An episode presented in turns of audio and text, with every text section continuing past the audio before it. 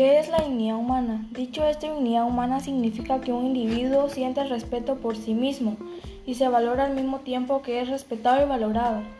Implica la necesidad de que todos los seres humanos sean tratados en un pie de igualdad y que puedan gozar de los derechos fundamentales que de ellos derivan.